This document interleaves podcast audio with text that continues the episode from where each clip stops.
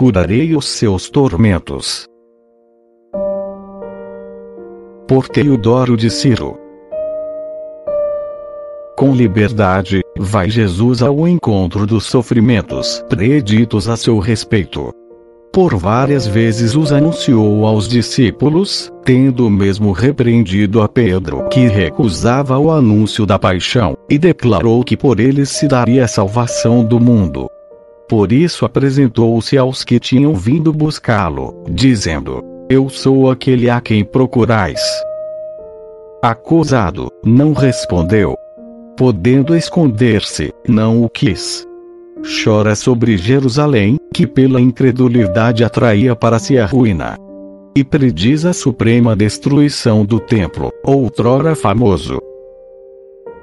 Com toda a paciência, suporta ser batido na cabeça por homem duplamente escravo, pois escravo do império e escravo do pecado esbofeteado, cuspido, injuriado, atormentado, flagelado, e por fim crucificado, e dado por companheiro de suplícios a dois ladrões, contado entre os homicidas e perversos.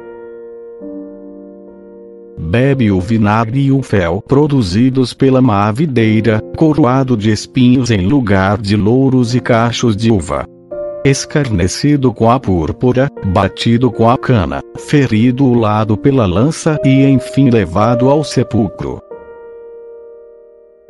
Tudo isto sofreu enquanto operava nossa salvação.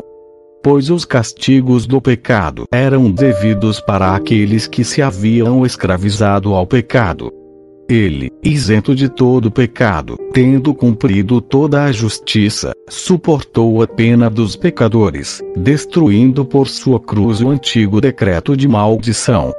Cristo, assim diz Paulo, nos remiu da maldição da lei, feito maldição por nós. Porque está escrito: Maldito todo aquele que pende do madeiro. Com a coroa de espinhos, põe fim ao castigo de Adão. Pois, após o pecado, Adão tinha ouvido: germinarão para ti espinhos. Com fel, Jesus bebeu a amargura e a dor da vida humana passível e mortal.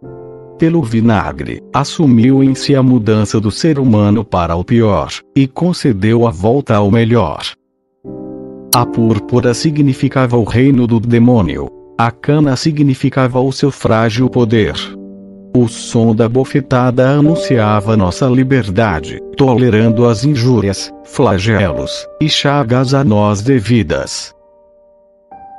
O lado aberto, a semelhança de Adão, deixa sair não a mulher, que por seu erro gerou a morte, mas deixa sair, isso sim, a fonte de vida, que com dupla torrente vivifica o mundo.